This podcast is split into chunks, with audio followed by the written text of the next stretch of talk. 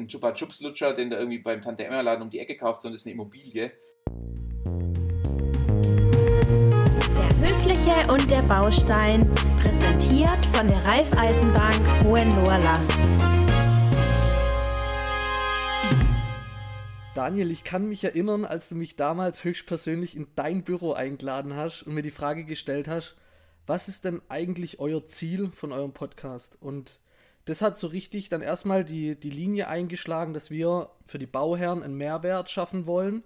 Und deshalb bin ich wirklich ja, ein bisschen stolz, dich als Gast begrüßen zu dürfen bei uns in der Podcast-Folge. Ich glaube sogar jetzt das erste Mal, wo wir tatsächlich auch mit einem Bauherr sprechen. Und ähm, ja, Daniel, erzähl doch mal so ein bisschen deinen Spruch oder von dir und vom Lennart. Wer bist du und was machst du denn eigentlich? Ja, äh, erstmal vielen lieben Dank für die Blumen und äh, freut mich, dass äh, ich euch da weiterhelfen konnte.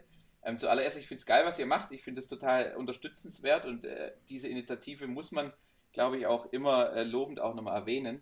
Ähm, ich bin Daniel, ich bin aktuell 36 Jahre alt, ähm, bald 37, äh, verheiratet, lebe in Heilbronn und arbeite hauptberuflich, bin ich Partner bei einer Digitalagentur Lingner, auch hier in Heilbronn und äh, hab, wollte nie hier wohnen, auch ganz offen gesprochen, Heilbronn. Ich habe in Künzels auch studiert, äh, Fabio, daher äh, kennen wir uns auch, dass wir bei Wirt ein, zweimal über den Weg gelaufen.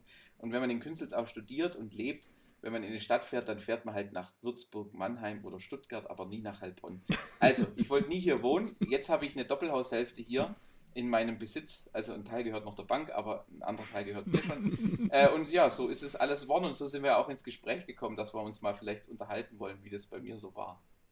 Cool, mega. Ich merke gerade, ähm, wir haben irgendwie, kommen wir doch immer wieder zurück in unsere alte Heimat. Du wohnst jetzt in Heilbronn. Ähm, wir kommen ja aus, auch aus der Ecke und ähm, jetzt die nächste also du, willst, also du willst jetzt ein Unterland nicht mit Hohenlohe vergleichen. Ja, aber es geht schon in die Richtung. Kennt ihr den Spruch, Gottes schönste Gabe ist und bleibt der Schwabe, doch noch nicht viel froher ist er über den hohen Lohr? Ja, ja. Und jetzt habe ich Lust auf ein Bier. ja, okay, ah, jetzt, aber äh, sorry für die Anekdote. Ich habe gerade aber schon die nächste Parallele gehört, dass du auch eine Doppelhaushälfte dir gekauft hast, so wie ich mir hier auch in Stuttgart. Ähm, wir haben ja gerade schon im Vorgespräch drüber gesprochen, da wollte ich dir schon ähm, dazwischen grätschen, wollte sagen, stopp, stopp, stopp, erzähl das erst, wenn wir auch ähm, aufnehmen. Ähm, deshalb würde ich dich jetzt nochmal bitten, ähm, ja, erzähl nochmal von deinem, von deiner Immobilie, wie das so alles begonnen hat. Mhm. Also äh, im Endeffekt, äh, wenn man äh, ja eine Familie gründen will und eine Partnerin hat und sich dann überlegt, was kommt dann als nächstes und ich als Schwabe, äh, entweder du baust ein Haus oder du kaufst irgendwas. Äh, bauen äh, war ein bisschen schwierig, weil wir tatsächlich hier in Heilbronn stadtnah auch wohnen wollten, fußläufig alles erreichen wollten. Und dann haben wir irgendwann äh, im, im äh, Herbst 2018 haben wir beschlossen, dass wir uns mal ernsthafter umgucken wollen, was so Immobilien anbelangt. Ähm, waren wir im Urlaub und da haben wir gesagt, komm, jetzt lass mal schauen, was der Immobilienmarkt hergibt. Und dann war es tatsächlich so, dass wir dann im Januar äh, des Folgejahres hier bei Scout eine Doppelhaushälfte gesehen haben. Also wir sind auch auf Markt dazugegangen, aber da kam irgendwie nur Schrott und dann haben wir eine Doppelhaushälfte gesehen. Äh, meine Frau im Scout Donnerstagabend hingeschrieben, ja, wir würden das gerne anschauen. Ähm, sind am nächsten Tag hingefahren, haben uns das außen angeschaut, sind auch mal den Garten, weil das Haus zu dem Zeitpunkt schon unbewohnt war. Und dann sind wir am Samstag zum Besichtigungstermin, haben uns äh, hier die Doppelhaushälfte angeschaut und im Besichtigungstermin gesagt, äh, ja, wir wollen. Also es war quasi das erste Haus, was wir uns angeschaut haben und da haben wir gleich zugeschlagen. Mhm. Wahnsinn, es ging aber echt dann ähm, schnell. Ja. Ein Glücksgriff wahrscheinlich dann das, auch. Äh, wir hatten brutal Glück. Also äh, ja. das, das, wenn man das auch so ein bisschen verfolgt, Immobilien, äh, ich meine, das habt ihr euch ja auch schon mal drüber unterhalten, wo finde ich was, habt ihr ja. auch schon eine Ausgabe dazu gemacht. Ähm, das war tatsächlich, wir hatten auch die Schwiegereltern dabei, weil ich sag mal so als äh, Mitte 30-Jähriger äh, mal ein bisschen äh, Farbe an die Wand geklatscht und irgendwo mal ein paar Löcher gebohrt. Ähm, da eine Substanz von einem Haus zu beurteilen und das, die Doppelhaushälfte ist von 1957. Ähm, also jetzt nicht brandneu, sondern hat natürlich auch eine gewisse Geschichte, was total schön ist. Aber da gibt es natürlich so Sachen wie, ähm, ist das Dach äh, okay? Was macht die Heizungsanlage? Wie sind die, die sanitären Anlagen? Gibt es da irgendwo versteckte äh, Dinge, die man wissen sollte? Und da ist halt gut gewesen, dass wir einen Sachverstand hatten in Form vom Schwiegervater, der uns das hier alles auch angeguckt hat, Dachrin angeguckt hat und weiß der Henker was. Und der hat dann gesagt, Leute, nehmt das Ding, schlag zu. Mhm. Ist der äh, Schwiegervater vom Fach oder? Nee, also der ist, ähm, war in der Weinbranche tätig und äh, hat halt das eigene Haus mehrfach umgebaut. Ähm, äh, aus dem Familienbesitz okay. sind auch ähm, Mehrfamilienhäuser eben entstanden, die jetzt vermietet sind. Also hat halt einfach so im privaten Bereich, ich meine, der Klassiker Altersanlage, ähm, Immobilien ist da aktiv, hat da auch schon viel renoviert und ähm, hat da auch ein Fable dafür, macht das gerne und so haben wir ihn dann gleich mit dazu genommen, dass wir da auch äh, Sachverstand haben, weil also die seitliche Schiene, äh, wir haben am Donnerstag das Haus gesehen, am Abend äh, in der Nacht Kontakt aufgenommen, Samstag angeguckt und quasi zwei Wochen später hatten wir schon den Notartermin. Ähm, diese zeitliche Schiene kriegst du nur hin, wenn du irgendwie mhm. sicher bist, dass das passt. Weil ich sage, es ist nicht irgendwie mhm. äh, ein Chupa Chups Lutscher, den du irgendwie beim Tante Emma Laden um die Ecke kaufst, sondern es ist eine Immobilie. Ähm, und die ist halt äh, in unserem Fall halt auch kreditfinanziert zu teilen und da willst du nicht irgendwo ein Risiko ans Bein binden, dass du dann die nächsten zehn Jahre keinen Urlaub machst, ähm, weil du eine Immobilie jetzt mhm. am Backen hast. Ja, das wäre dann ähm, falsch oder dann würde irgendwas falsch laufen. Ähm, du hast gerade schon gesagt, dass das Haus ja ziemlich alt war, aber trotzdem in relativ guten Zustand. Was habt ihr dann alles renoviert? Also ich habe ja bei mir hier komplett einmal alles raus und einmal neu. Da war es relativ einfach, weil eben die Substanz schon so war, dass man es, ja, dass es einfach nicht anders gelohnt hätte. Wie seid ihr da dann vorgegangen? Also wir, im Endeffekt haben wir mehr renoviert, als wir wollten initial.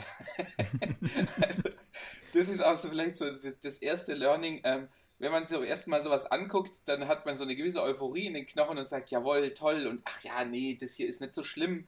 Das, da können wir erstmal einziehen, das machen wir dann später. Und wenn man da mal loslegt, dann äh, merkt man so, okay, wenn man das jetzt doch noch mitmacht, dann ist es vielleicht doch noch ein Ticken schöner, wohnlicher, nachhaltiger.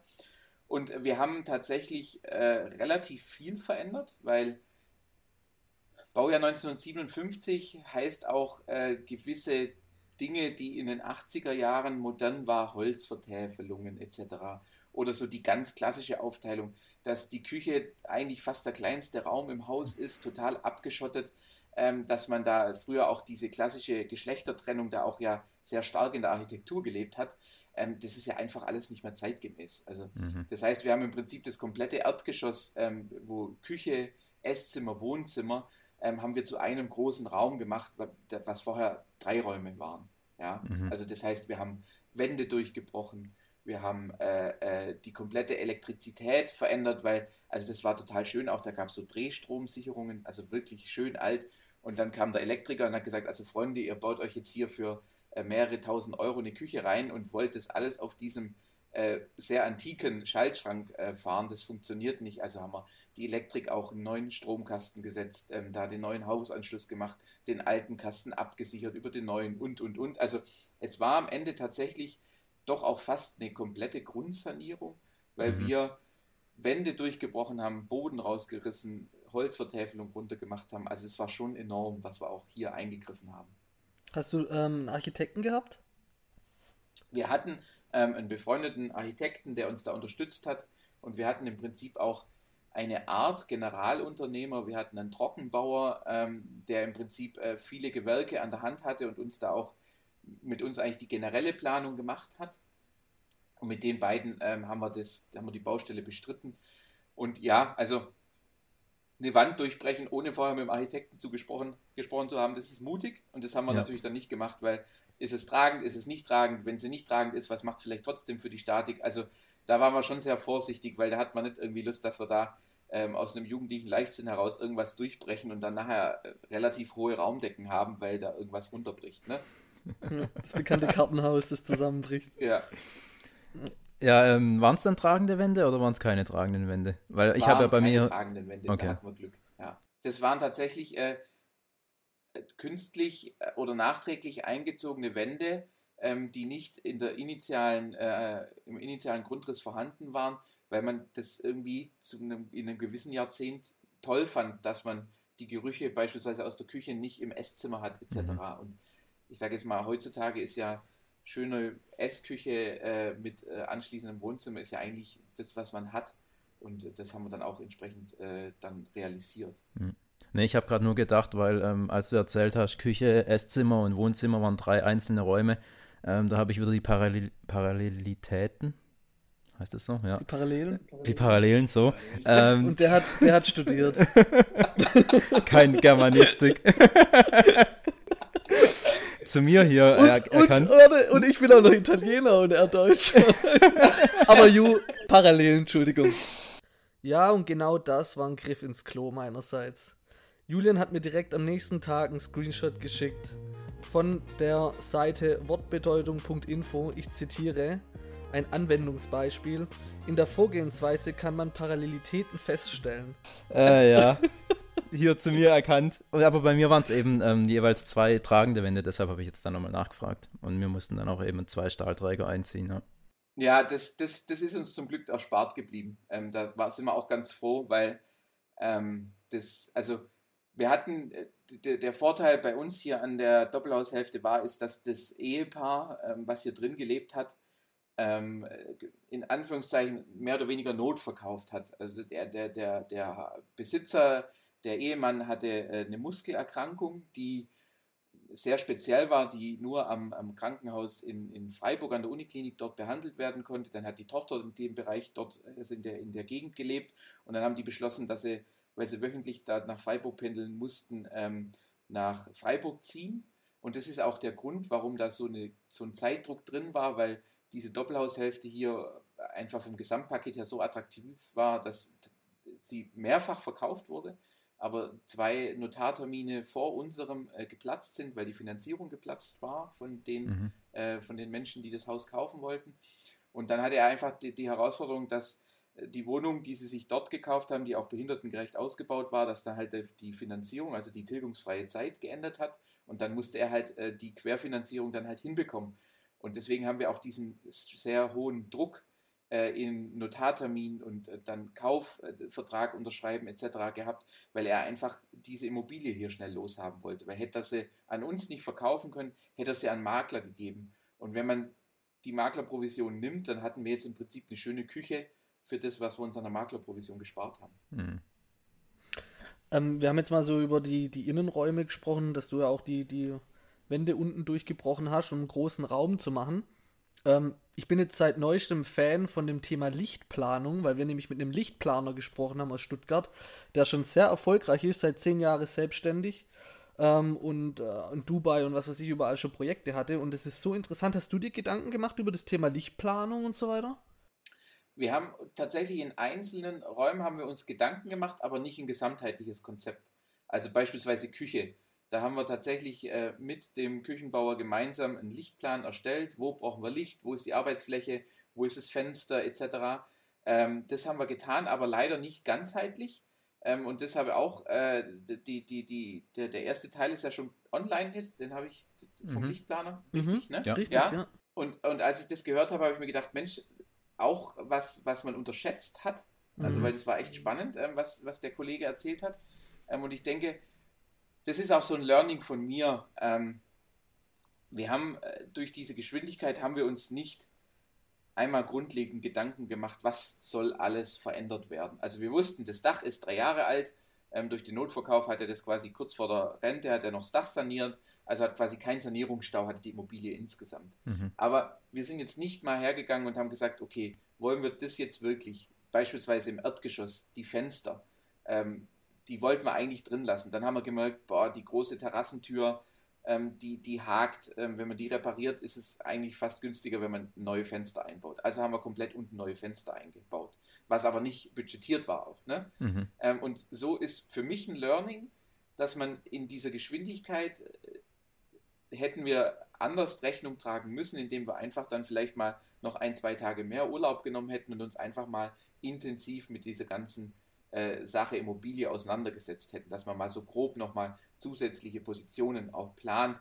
Die muss man jetzt nicht gleich sofort mit dem Planer dann besprechen, aber wenn man sagt, pass auf, ich will hier gescheites Lichtkonzept haben, muss ich mir so viel zur Seite legen, mache ich jetzt einen Termin, aber dass ich es für mich auf die Liste schreibe. Wir hatten einige Sachen auch nicht auf dem Zettel, ähm, wo wir uns dann später doch noch entschieden haben, äh, das zu verändern. Und das ist vielleicht so ein Learning, wo wir uns zu sehr haben treiben lassen vom Verkäufer und zu wenig uns auch mal zurückgenommen haben und gesagt, halt, stopp, jetzt Moment, auch wenn der Zeitplan drückt, müssen wir uns jetzt mal in Ruhe Gedanken machen. Mhm. Ähm, wie sah es mit der Heizung aus? Habt ihr, war die auch okay oder habt ihr da auch noch was machen müssen?